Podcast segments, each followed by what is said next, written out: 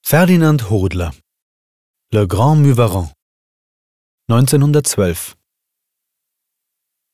Zu Beginn des 20. Jahrhunderts entwickelte sich Hodler zu einem der wenigen großen eigenständigen Landschaftsmaler Europas. Mehr als ein Jahrzehnt lang befasste er sich mit Motiven aus der Gebirgs- und Seenwelt der Schweiz. Diese Landschaften begründeten vielleicht stärker noch als die Figurenbilder seine bis heute anhaltende Wirkung. Sie sind präzise erfasst, aber sie sind keine Plein-Air-Stücke, die sich nur mit der Wiedergabe des Sujets beschäftigen. Es sind Werke eines reifen Malers, der in der Landschaft eine eigene Form symbolistischer Auffassungen fand. Hodler gelang es in diesen Werken, die Landschaft und den seelischen Ausdruck zu vereinen.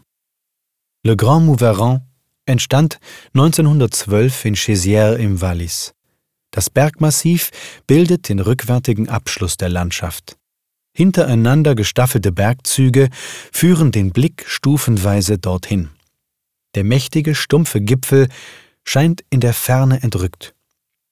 Die sanften Formen der Hügelzüge sind in feinen Pastelltönen von rosa, blau-grau und grün gehalten. Sie nehmen das diffuse Licht des trüben Tages auf, der transparent gemalte Nebelschleier in der unteren Bildhälfte mildert die Schwere des Gebirges.